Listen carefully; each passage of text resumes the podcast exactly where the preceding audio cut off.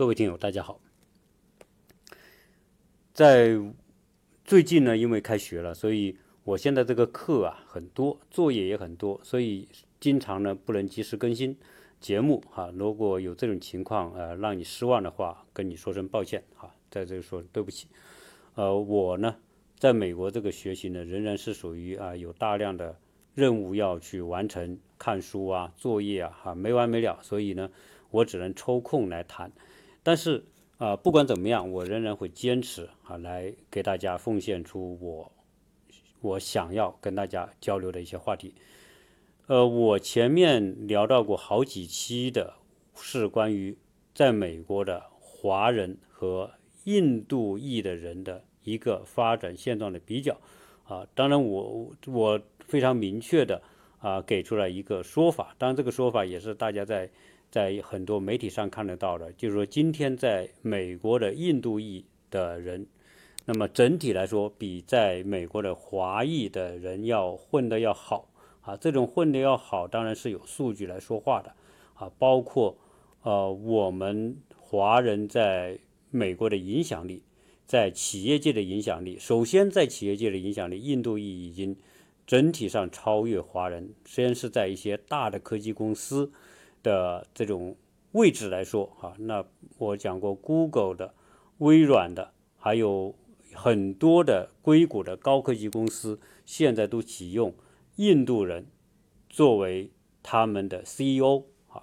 那这个是影响很大的啊，因为现在是个科技至上的时代，而这些印度人的出色表现，那这些投资人愿意选他们当 CEO，那一定是他们有他们的过人之处，而。相比之下，我们华人很很少取得同样的岗位啊，也就是说，在这些最超一流的科技公司担任 CEO 的华人还是少之又少啊。当然，我们也有些杰出的，但是呢，还是没有达到这种 CEO 的这样的一个一个高度啊。有很多当副总裁或者是当啊当什么这一类的。职位吧，啊，相对来说还是要低一个层次。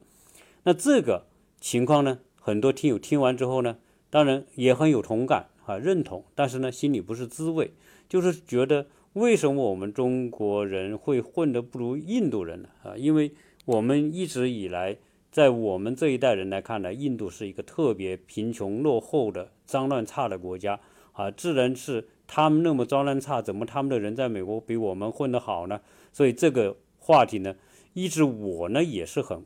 也困惑啊，我我也搞不清为什么你说从读书，华人不比印度人读的少吧，勤奋也不比他们差吧，脑子的灵活也不比他们差吧。我们华人经常叫印度人叫阿三哈，也不知道这个名字怎么取出来的啊。总之来说是瞧不起他们吧。但是呢，我们好像这些不比他们差，但是我们人呢也不比他少嘛，在在美国，但是为什么？呃，在整个的社会地位和在美国的影响力就会比印度人差一截啊，原因在哪里？我呢特别想探究一下，当然这也是我个人的一种本性啊，我就特别想去找原因啊，因为这现象来说，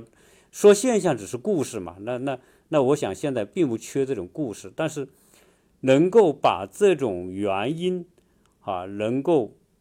探索清楚的啊，或者努力去探索的。啊，倒不是很多，所以我呢想跟大家聊聊为什么从美在美国的华裔混得不如印度裔这件事情，那我们来看为什么我们呃到底说华人身上存在哪些东西治愈了华人在美国的表现？当然，我现在谈的只仅仅谈在美国啊，不谈说他们在其他的地方，包括在。啊，自己的国家呀，或者在哪里，就因为这个是比较公正的。美国作为第三方平台，对吧？那现在，啊，你华人在这边，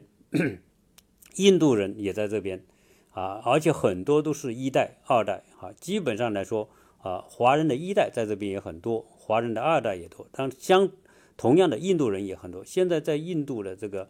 这个美美国的印度裔的人也是特别特别多啊。我原来讲过在。亚特兰大这样一个城市，印度裔的人不比华人少啊，基本上可能是一半一半这个程度。呃，当然在很多大城市，你要说再到那些高科技集中的城市，那印度裔的人呢更不少，很多的高科技公司里面那些高管都是印度人，那导致说这个印度人吃这个咖喱的食品呢，在这个在那些公司里面食堂里面，那他一进去就是咖喱味哈，这说明什么呢？说明印度人在这边是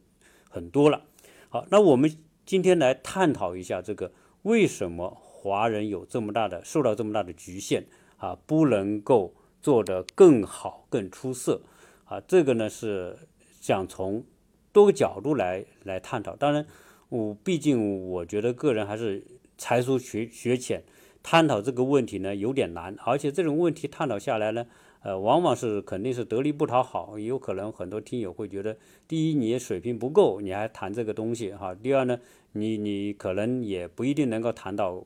问题的关键啊，所以呢，我我再次声明说，这个话题的探讨仅仅代表我的一家之言，可能哦，我的谈的内容可能只谈对了百分之一啊，有可能啊，甚至百分之一都不到。总之来说啊，不管我谈的是是对与错啊，我仅代表我个人的观点啊，以大家来切磋啊，大家来来来来探讨啊，为什么探讨这个呢？当然，因为。本身这是一个华人心目当中的一个一个不愉悦的一个事情吧啊，因为说我们混得不好嘛，那当然是心中不愉悦。好，那那这里面呢讲什么呢？讲这个曾经在八十年代啊，这个有一个台湾作家叫博洋哈，我想可能大家都我们那个年代的人一定知道这个人，博洋哈是个作家，他写了一本书叫《丑陋的中国人》。那这个丑陋的中国人。呃，当时他的书一出来，正好八十年代呢，中国改革开放也是接纳这些书啊，这些书在中国大陆也有也有出版啊，我还买过那个书，当然也读过这个书，它是个小册子，并不并不厚哈，字数也不多，但是呢，这本书出来，这个引发轩然大波哈，就是华人世界里面啊，对这个情况呢，应该这本书是一种。啊，现代版的类似于说鲁迅的这种杂文风格，哈，写了啊，自截中国人的短哈，到底中国人，你说他说这个中国人存在非常顽固的劣根性，哈，中国文化是一个大染缸，所以呢，把很多人都染成这样一个一个一个味道，啊，那这个里面呢，呃，他讲了一些现象吧，啊，比如说，但因为他也经常在美国嘛。那他讲到这个中国人群体里面呢，第一是，呃，不不讲究哈，脏乱差啊，中国人居住环境往往可能会出现这种，然后窝里斗啊，大家还不团结啊，最后呢有自私，那不顾别人，然后在公众场合也不讲次序啊，比较喜欢说假大空的话啊，又不善于自我反省啊，而且在很多时候啊。这个怎么说呢？就是说，呃，比较虚伪吧，啊，那种种这一切，啊，他认为这个是一个啊很长时间来那么一直都存在，而且就是普遍存在的一个问题。那他这本书当然这个引起轩然大波之后，呃，在后来在。九九年吧，也就是说，他的这本书出版了十几年之后，他去香港。这个香港当时有人就问他，当时你的丑陋的中国人啊，写完了也截了中国人这么多的这个字节短处，呃，你觉得现在这个这么多年过去了，中国有没有得到改进呢？那博洋他苦笑了一下，说这个要改不容易，因为这是中国文化造成的。所以博洋呢，把现在中国。的这种情况呢，就认为是这个文化造成的。对于这一点来说，可能啊，我呢能认同一部分，但是不完全认同。啊，为什么呢？这个我就要从这个最近我在美国这个上这个历史课的得到的启发来跟大家来分析。那我在前几次呢谈到过这个农业生产和。中国的立国以及美国的建国的关系啊，当时我讲到说啊非常有趣啊，西方这么一个现代化的国家啊，虽然历史很短，但是农业是美国建国的基础。如果美国的早期殖民时代没有农日英国人的农业的种植，就没有今天这个样子的美国啊，因为英国的农耕生产方式，最后奠定了今天美国制度、文化啊整个观念这一切的基础，都是来自于当时英国人在美国的农业种植这种生产方式啊。当然后来这个美国在近代工业化之后，就快速的工商业化，然后变。变成了一个现代发达国家，但是中国呢？啊，确确实实，中国我们引以为傲的这个几千年的文明啊，这种古老的文化啊，都来自于什么？都立足于中国几千年的农耕生产方式。也就是说，农业文明是中华文化的基础，是中国现在的所有一切的根源所在。那在近代啊，就说我们说近代就是从西方的文艺复兴啊，那西方的文艺复兴实际上是十四世纪到十六世纪，而这个阶段正好是中国的明代的时候，而这个西方在这个时代的变化，就决定了未来东西方在未来几百年当中的在国际上的在世界的这种影响力的巨大差别。也就是说，虽然明代的时候中国仍然是世界最最为强盛的国家，但是呢，中国已经从那个强盛开始走向衰败，一直到最后一百年被西方国家欺凌，那那被被人宰割啊，这么一个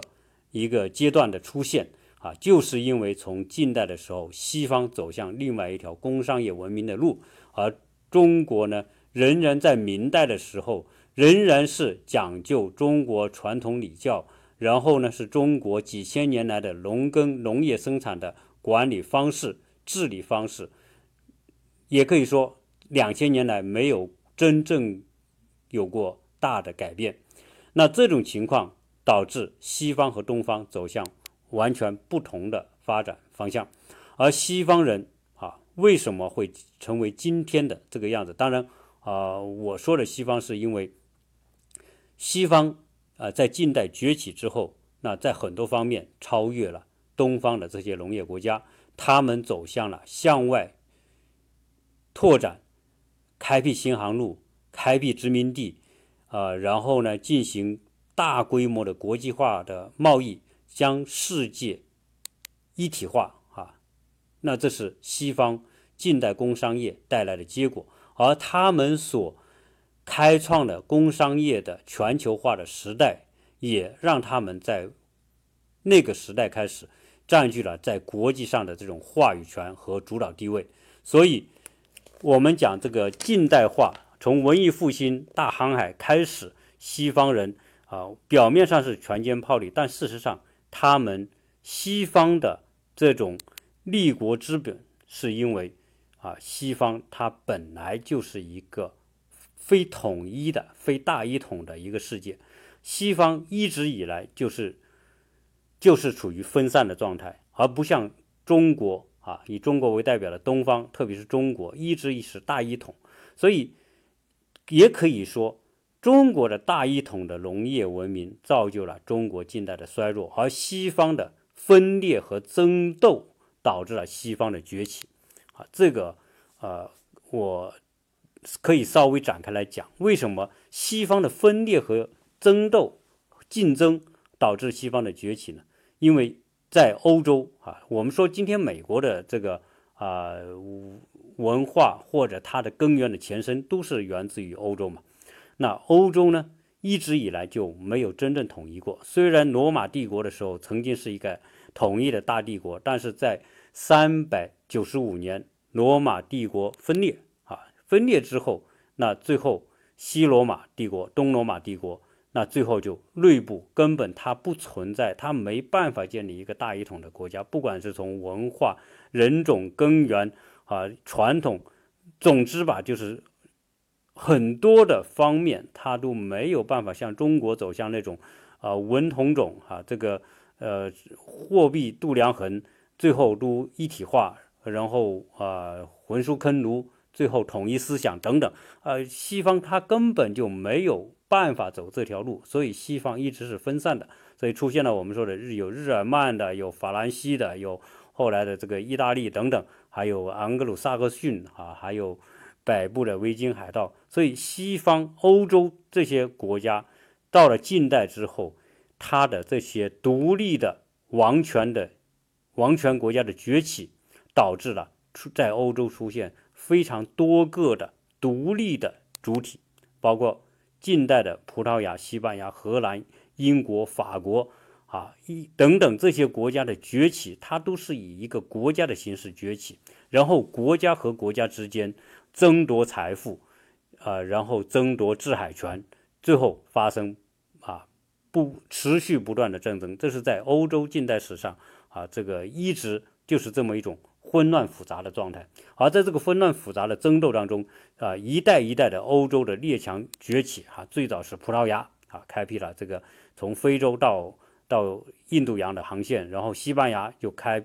发现新大陆，对吧？开拓了到北美的航线，最后呢，麦哲龙环球航行，最后打通东西方，啊，等等这些大航海时代就带来了什么呢？西方利用他们的这种广阔的视野，以及他们要争夺全球资源，同时进行全球贸易，而且利用他们对那些原始落后国家的巨大的军事科技优势而展开了。长达几百年的殖民，而这个长达几百年的殖民，就让西方国家最后成为瓜分世界殖民地的这些主要的国家。啊，这就是讲为什么一个小小的荷兰可以统治亚洲的众多的国家，建立所谓的这个东印度公司；英国可以侵占全球，那基本上来说三分之一的领土。最后都成为英国的殖民地啊，叫日不日不落帝国。那法国也好，其他一个葡萄牙，它都可以在全世界建立殖民地体系啊。这就是他们，你说从人口从各方面来说啊，他们都是很小的，体量都很小，但是它可以殖民全世界啊。这就是它的，因为殖民过程当中得到大量的好处啊，不管不仅是获得市场、掠夺资源，像西班牙。西班牙当时在殖民拓展时代，他利用他占领的这个拉丁美洲，他出产了全世界当时百分之八十五的白银都是西班牙控制的，而这个白银出来之后呢，又成为各个国家拿来进行国际贸易的资本啊，所以那个时代真的是叫波澜壮阔。当然，这个波澜壮阔是西方国家群雄崛起的这么一个时代。啊啊，随着商业的崛起，竞争的这种加剧，各个国家之间又加剧了科技的、工业的各方面的竞争，所以在竞争当中，西方国家整体崛起，这是近代的一个啊一个我我这个瞎说的这个说了一下啊，这个呃概括吧，概括了一下这样一个状态。那实际上东方是什么样呢？中国的明代。在朱元璋建立这个明朝，把这个元朝这个蒙古人赶走之后，他所做的事情是跟西方完全相反的。他首先是把国外的影响要缩小，他要恢复中国大一统的这种中央集权的方式，同时他要恢复中国的孔孟之道啊，中国的我们说的这种这儒家学说成为。再一次成为治理国家的根本的思路啊，所以呢，实际上明代它的加强自己的专制统治的这一套做法，是把中国往回拉。从某个角度，它是一种严重的倒退。相对于西方的大踏步的航海时代和文艺复兴时代，而中国是一个再一次的往回倒退，而且这种倒退做得特别彻底，因为。当时的明代特别强盛，又遇到几个强盛的皇皇帝啊，像永乐皇帝、朱元璋，这些都是当时的强势的皇帝。那么他们将这个国家牢牢的通过一种农以农耕为基础的方式，那么将整个国家死死的控制啊，那中国在这个西方崛起的年代悄悄无声息啊。虽然说我们在明代的时候也出现什么呢？出现郑和下西洋这样波澜壮阔的哈，可以说这种当时是气宇轩昂的啊，这样一种一种啊，在印度洋七下西洋，最远到达非洲。东岸，啊，其更不用说到达红海、到达波斯湾、到达印度啊等等，啊，那那个时候，郑和他的航海的船队有多强大呢？啊，他多的时候三百艘战舰，而这三百艘战舰呢，每一艘他最整个的船队的。这个人数两万七千人，这一个船队装两万七千人，你想想是多么可怕的事情。当时说这个这个哥伦布新发现新大陆，他所带的船队最初是三艘船，而这个三艘船的这个船队还抵不上中国当时明朝郑和的一艘船的这个规模，也就是说我们一艘船的。这种体量就远远大过他三艘船的这种体量，所以可见当时在中国明朝的航海的水平啊，船队的能力啊，都是不弱于西班牙、葡萄牙的。但是为什么中国就没有像西班牙、葡萄牙那样走向对外殖民扩张呢？如果以当时的这种中国的实力来说，中国完全有条件、有能力去对外。你说到印度，对吧？那我们比印度要先进了，要强大了。你再到非洲啊，那我们更更不用说了，他们还是很多在原始部落。东南亚很多国家还是属于原始部落，就是很原始的状态。那中国要去殖民，不是太容易了吗？对吧？把旗子一插，这是我们大明的领土。那最后我们我们中国这个不就是成为一个这个日不落帝国了吗？对。但是为什么有这么大的优势，我们又没有这么做呢？啊，当然这个。呃，我个人的分析是这样啊，因为明朝的这个郑和下西洋，他首先他的出发点跟西班牙、葡萄牙不一样。西班牙、葡萄牙他出发是干嘛？他要找新航线，他要找通往印度、通往东方的，获得东方那些奢侈品的那些通路。他获得通路的目的是为了获得这些商品，最后能够赚钱啊，所以他是有强烈的商业动机要去。探索新航路，而郑和呢，他带着船队到下西洋，他没有这种商业冲动，他没有这种动机。你说明朝的皇帝哈，这个永乐，那他派这个这么庞大的舰队去，只是为了向这个印度洋沿岸的国家宣示说，你让你们知道有一个大明帝国，而这个大明帝国有多强大呢？可以派出这么强大的军舰。航行到你们家，但是我们是很友好的啊，我们只是告诉你啊，我们跟你是友好关系，然后呢，大家可以做做贸易，可以换点东西，但是呢，更多的是表明说，哎，你要臣服于我们大明帝国，然后呢，我也会对你们表示友好，所以他整个做法没有商业动机，没有明显的商业动机，更多的是政治动机，啊，当然也有人说当时这个呃。朱棣啊，是为了去寻找当时他被他推翻的叔叔哈，那个那个朱一文啊，这个当然这个是是是是真是假也不知道，反正总之是明朝干了那么回事啊，就是郑和下西洋啊。但是虽然他下西洋那么强大，最后呢，他也没有在海外建立一块殖民地。原因是什么啊？我觉得首先中国在当时的情况之下就没有西方那种向外扩张的动机，因为中国是一个大一统的。地域疆域辽阔的一个国家，中国的农业生产方式让当时的统治者觉得那才是他们最巩固的根基啊！我要巩固我的统治，我就得依靠中国这种精耕细作的这种农业方式。所以，明朝它倚重的仍然是这种农耕文明的方式，农耕是认为是他统治的基础，也是他获得。财富的源泉，所以他没有强烈的动机要发展商业，也没有强烈的动机要向外扩张去殖民，因为中国这块地方已经够大了，足够获取他们统治所需要的一切的资源，啊，这个而且呢，对于中国这样一个封建朝代，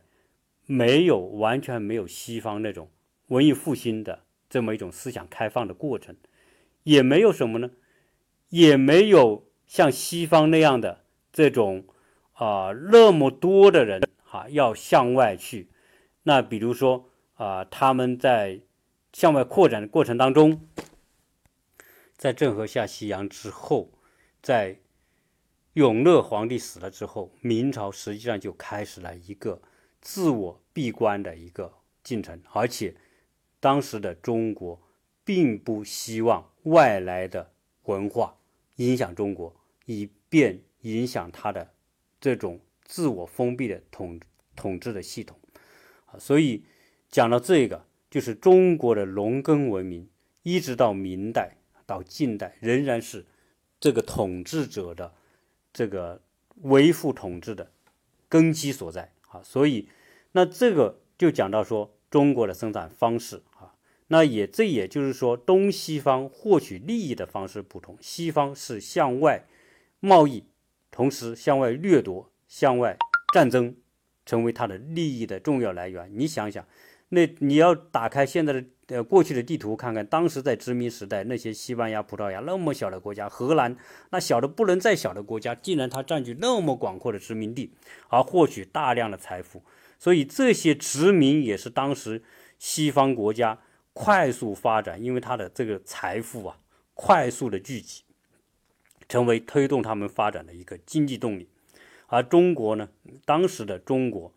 获取利益的方式仍然是土地。农业生产方式，而没有大规模的商业。当然，你说有没有贸易，肯定有，但是那个贸易在整个中国的经济体量当中是忽略不计的啊。一切的根基仍然是农业生产方式，啊，通过土地获得利益。所以，他所采取的国家治理的方式，它只能是封闭自己啊。而西方呢，就是开放、开放再开放。所以，从近代开始，开放的国家一定是。走向强盛啊！当然，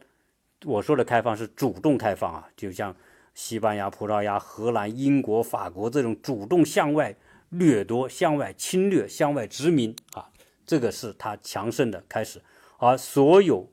闭关的国家，都最后变成这些西方的殖民国家的啊向外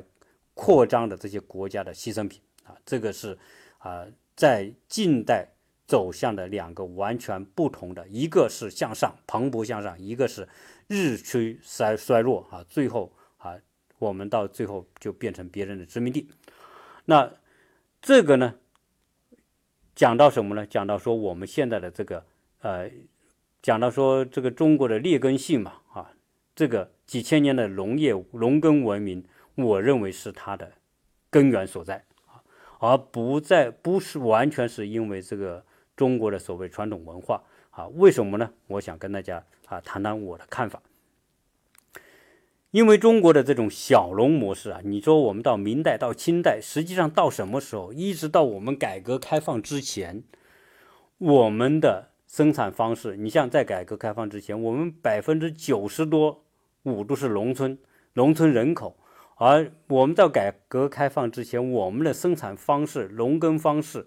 并没有。大的改变，大量的情况之下，还是一家一户的这种生产方式，啊，当然你说我们建国之后的所谓这个这个什么人民公社等等，这个都是非常短暂的时间，啊，总体在这时间，我们和和明代、清代的农耕方式不都是用牛来耕田嘛？大部分情况下还是干的这样的事情嘛，用牛、用牲畜作为动力来来进行农业生产。而这种呢，小生产就是以一家一户为啊为组织的单位的这么种方式。你说我们这种以家庭为单位的小农耕模式持续了两千多年啊，你想想，那这两千多年来附带着就带来了什么呢？带来了一系列的相配套的东西。但这个话题可能是在前面我也提到过，这种农耕方式。才是决定了中国最后命运的根基，也是决定了中国现在国民性的一个一个核心的原因啊。为什么？因为这种农耕方式，我们原来讲过，农耕方式的这种国家，他没有对外商业拓展的动机动力，他更不可能对外进行所谓的殖民扩张啊。你那虽然你很强大，我们也没有。想着要去占领别人的地方，然后获取别人的原料，把东西卖给他。你卖什么？你这种农耕方式，你没有多少盈余，没有多少交换，没有多少商业，你卖什么卖给别人？你占领别人殖民地，你不能把东西卖给别人，你又怎么能获得别人的财富呢？所以，这种农耕方式为基础的这个国家，它不没有办法啊，没有动力对外殖民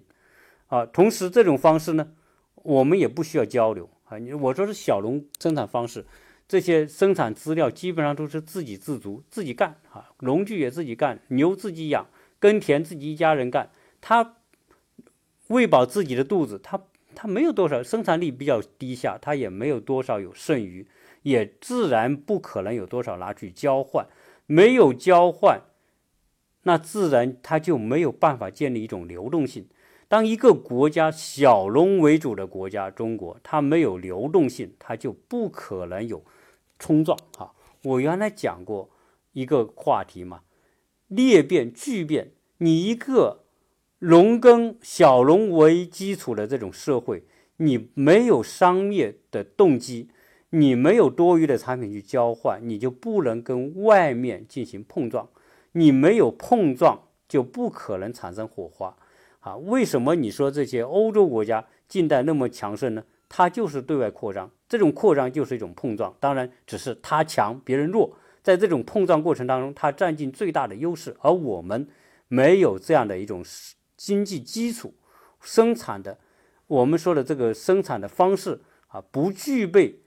产生对外碰撞的条件，不具备对外大规模通商的条件，好，那自然是这样。那就是以一家一户的生产方式，最后变成什么？整个社会没法形成商业竞争，没法形成商业竞争，你自然来说你就进步慢啊，因为啊，你你你很多东西你就在原地踏步啊。那同样的，我们这种生产组织方式又导致我们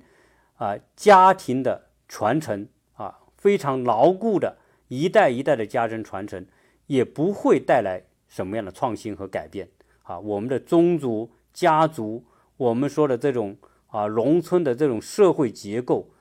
一直以来非常的稳定，没有发生什么变化。那么这种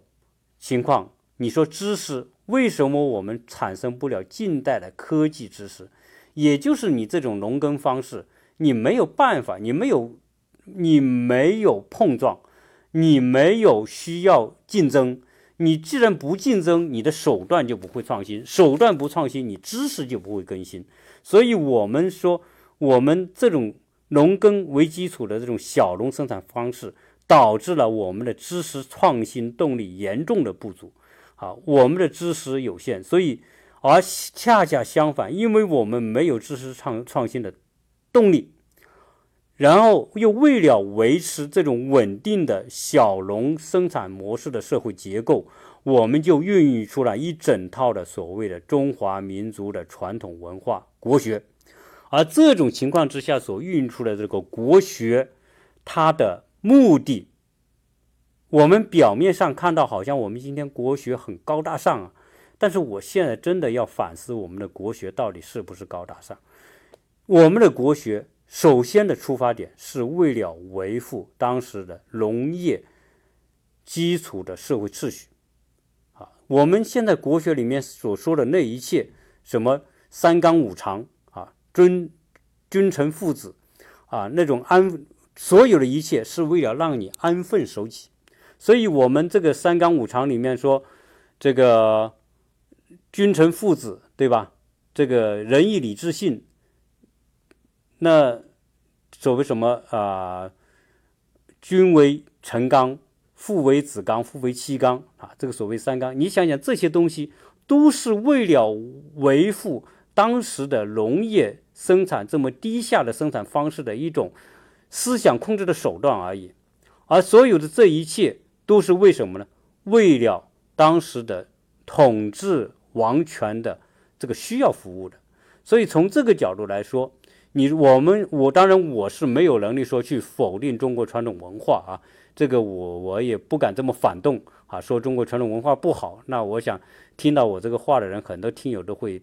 把我拍死哈。但是呢，总体来说，我们不能不否定，我们是不能否定说孔孟之道以及我们所说的三纲五常啊，孝悌忠信、礼义廉耻啊等等仁义礼智信等这一整套的。我们说的国学啊的体系，是为了维护当时的社会秩序和社会稳定。说白了，是为当时的封建王权服务的。啊，这个我不管你怎么说吧，啊，我相信你今天的国学是怎么来的？是在农业文明落后的农业文明的基础上孕育出来的。啊，所以我们到了近代才会出现五四运动，要打倒孔孟，对吧？辛亥革命要推翻封建帝制，然后呢，最后被动的被开发为殖民地，对外被动开放，而这种你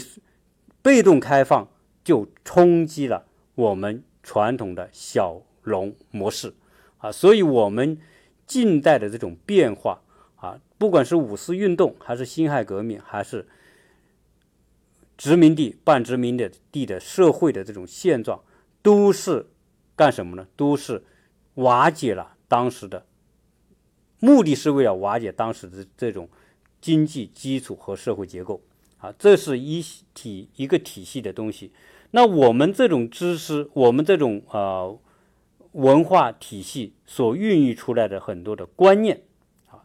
那我们今天看到的，人们说的这个博洋说的中国的这个劣根性啊，这种这种情况啊，我们的这种呃脏乱差或者自私或者呃不顾别人不讲次序啊，所有这一切我们可以看到，都好像有农耕文明的影子啊。为什么呢？因为我们是小农，我们是以个体以家庭为单位的这样一种组织社会组织结构。我们当时在农耕时代，我们没有办法跟社会建立广泛的关联，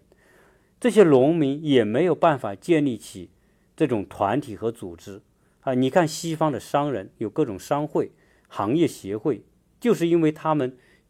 作为商业为基础的这种生产形态，它需要这些组织，而农中国的这种农耕文明就不需要这些组织。那最后呢？因为你是以家庭为单位，彼此之间也没有什么样的联系，所以变成什么呢？变成我们在骨子里就是说，你的事是你的事，我的事是我的事。为什么我们今天说中国人很多时候好像一团散沙，对吧？我们很多时候不团结，我们很多时候都妒忌啊！你好，跟我没有关系，那可不是。当时在农业农耕时代。你说你家兄弟姐妹多啊，然后你耕种，你你成果多，你也不会分给我啊，对吧？你可能存在那里，明年用啊。所以大家彼此之间这种农耕模式，就造就了大家不相往来，没有办法建立交流，没有建立联系。自然，这种没有交流、没有联系的社会，是最有利于统治阶级的政权稳固的啊。这我想。这是一个根本的原因。当然，我从逻辑上来说，我相信这是说得通的啊。而这种几千年来以个体、以家族为单位的这种生产模式，就导致了今天我们华人的一种共同的一些特性啊。我们这华人，比如说，呃，华人的今天很多特性，在美国啊，呃，我们很多时候我们都出现一个自我评价啊。什么叫自我评价呢？我们都觉得啊。但这个，如果听到不舒服的听友啊，也希望你原谅，因为我说的这些话呢，呃，应该是很多华人都有共同的感受，就是今天在美国的华人啊，很多时候呢，我们我们很努力，但是呢，我们只为自己，然后呢，我们也不怎么团结。啊。我们不像印度人那么团结，印度人会形成各种各样的组织，对外以一个声音发出，我们就发不出这种声音，因为我们没办法建立强有力的这种相互联系的组织和团体。我们在骨子里，我们认为我就是我，我们可以自己把自己过好，我们就不管别人。很多时候啊，我们就是这种个人自扫门前雪的这种观念嘛。所以很多时候呢，而且华人有一种相互瞧不起的这种心态，这个很奇怪。在美国啊，往往我们说啊这件事干得不好，就会想，哎呦，是不是华人呢？啊，你看我们在这边经常呃到一些小区去逛，有些时候呢。我们就看到一些这个这个华人很多不好的习惯，比如说华人什么呢？呃，他愿意买好房子，但是呢，他不愿意打理，特别是花园，他们不愿打理。这华人不愿打理花园是有名的啊，因为啊，可能我们的华人赚的钱比老美多啊，但是呢，他也舍不得花钱把花园打理的特别好啊，因为花园打理好跟自己好像关系不是很大，因为我住在房子里面，外面好一点差一点没关系。啊，因为老美呢是愿意把花园打理的好，那他们的观念是，哎，我把这个，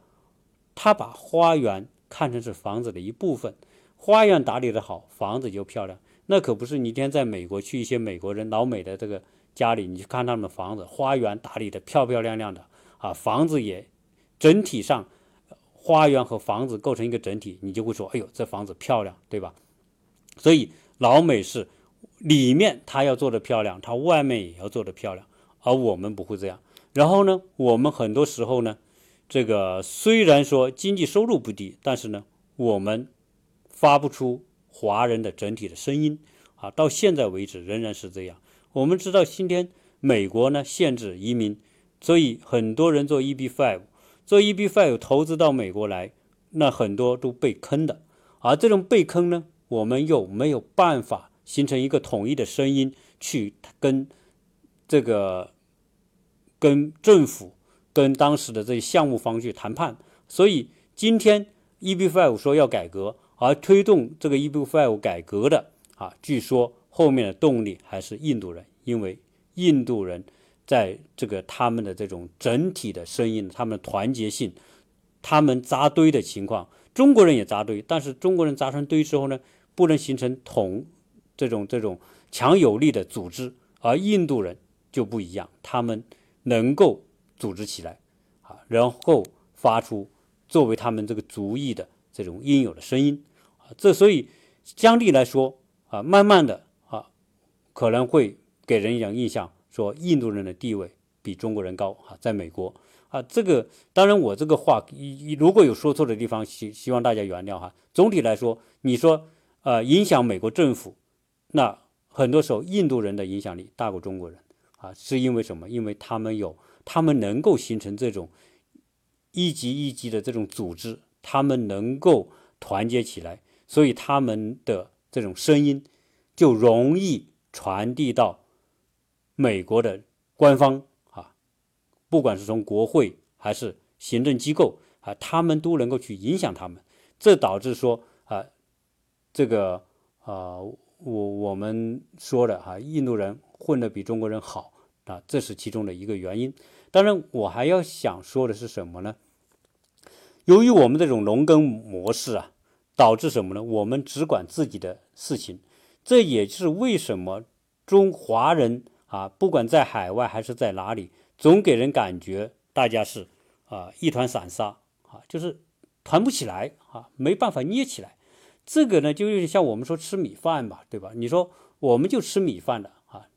我们吃米饭，我们我们的米饭是什么？我们的米饭和日本人不一样，日本人吃吃饭团，我们是吃米饭，我们的米饭基本上是散的啊，基本上我们吃的饭都是一粒一粒的散的啊，但是日本呢是一团一团的，那这种有什么区别呢？就是说明什么呢？说明这个它能够做成团的这个米饭，它的粘性是大的。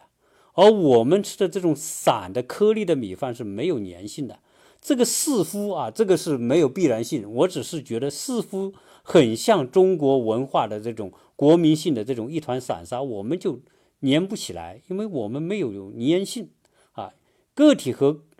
一个个体和另外一个个体之间没有粘性。所谓没有粘性就是什么呢？没你你没有组合在一起的那种动力。而糯米，你看它就有很强的粘性，糯米可以做成糍粑，可以做成各种各样的团啊，就最后结成一块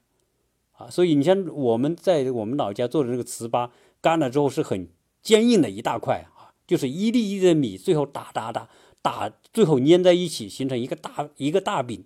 啊。这这种状态啊，可能就是说我我我我这个是纯粹是一个脑洞啊，瞎说啊，就是说。呃，不是说中国人因为吃米饭吃的多啊，就变成一团散沙，但是只是说它一种相似性啊，因为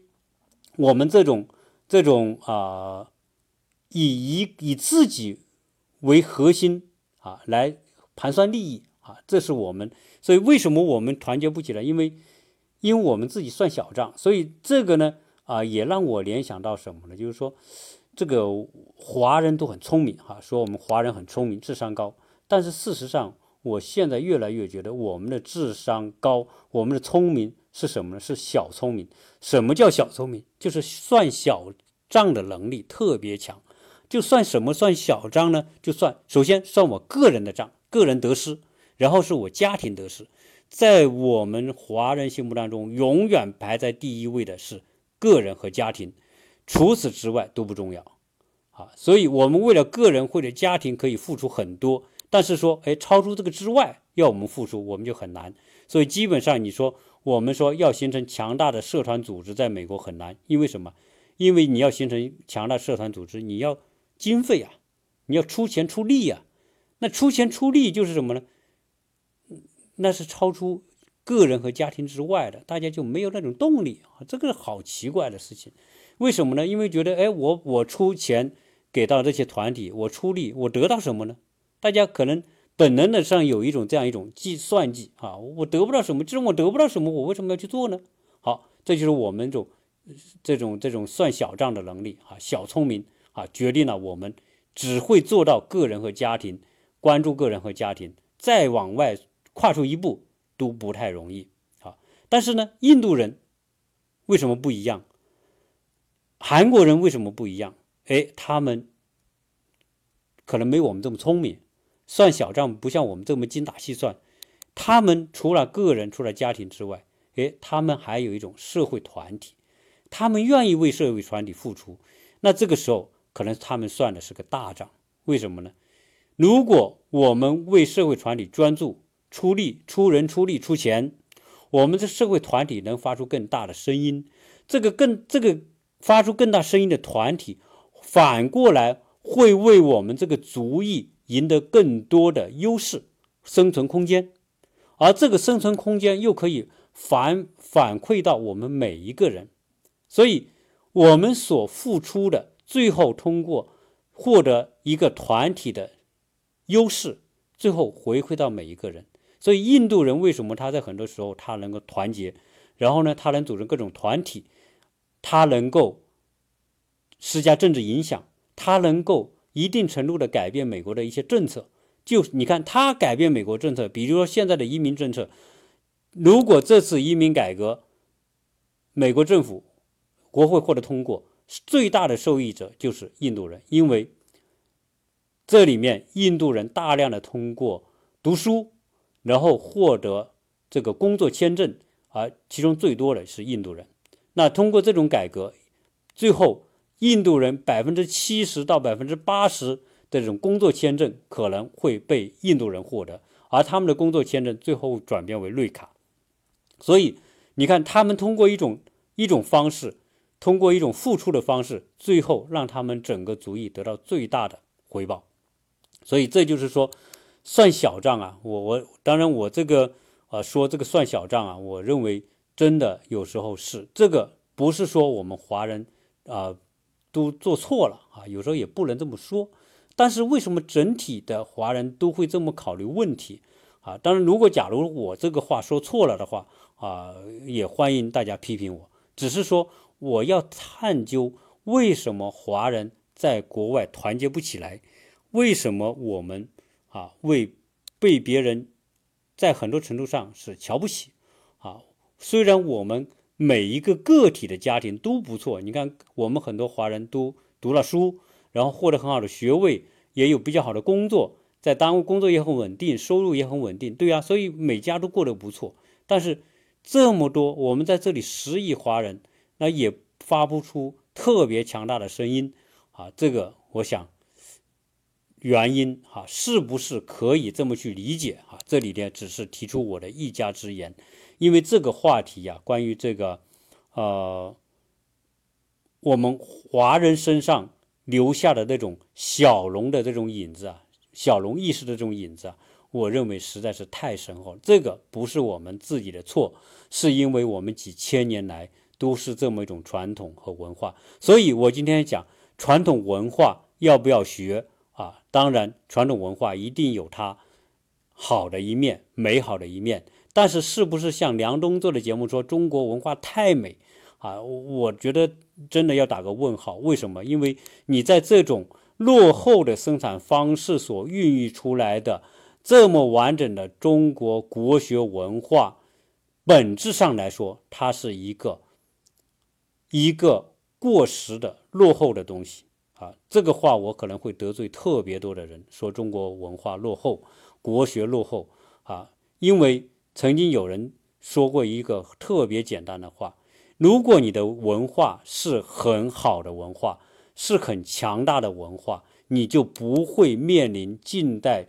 一百年的屈辱的历史，割地赔款，被人打成孙子那个样子啊！如果你的文化真的是好的文化，你绝对你的国民不会落沦落到这个程度啊！再加上这个文化是否真的有用，真的我还是有一个问号。为什么呢？虽然我们有所谓这样的国学体系，非常之完善，非常之丰富，但是现代的我们的国人又有多少人真的理解国学文化的精髓？又有多少人读了这些文化，将这些文化变成自己观念和意识的一部分呢？我相信这都是一个特别大的问号。首先，国学并不那么容易懂；第二，国学的它的成长的基础是一个过去的时代。它和现代的文明之间是不是有冲突？我认为中国的国学和现代文明有特别大的冲突。那今天讲到现在，说要我们要创新，而国学是影响创新的一个特别重要的意识的基础。所以从这个角度来说，我们要批判性的面对国学，而不能只要是国学就认为高大上。我认为这个是非常无知和盲目的啊啊！因为你想想，为什么我们现在创新？那么的弱啊！我们质变经济强大了，我们的创新对人类创新的贡献仍然不足呢？是不是和我们的这种观念有关系啊？当然，这个会不会是国学的错啊？我们也不能说啊，因为真正懂国学的这十亿人当中本来就没有多少个啊，所以说国学是否真正影响到啊？第一，国学是否是解决中国的文明之道呢？我也不知道。啊，这个是没有答案，这个需要探究。但总之来说，国学一定是产生于中国几千年的自给自足的小农模式的基础上的社会意识和观念。啊，我相信这个总结是没有问题的。至于说国学当中哪些有用，啊，哪些是无用，哪些是有益，哪些是有害，这个需要每个人去认真的去理解。那今天。啊，聊了这么多啊，杂七杂八啊，可能有些是我个人信口雌黄啊，说的不对，说的不好啊，希望大家批评。呃，有很多听友呢想要加我们的群，加我们的群的话呢，在我在文字留言里面会把加群的方式告诉大家啊，大家先加入我们的微信啊。同时，作为一个有争议的话题，希望大家啊广泛的来争论。或者是大家来探讨，那么今天就跟大家聊这么多，谢谢大家收听。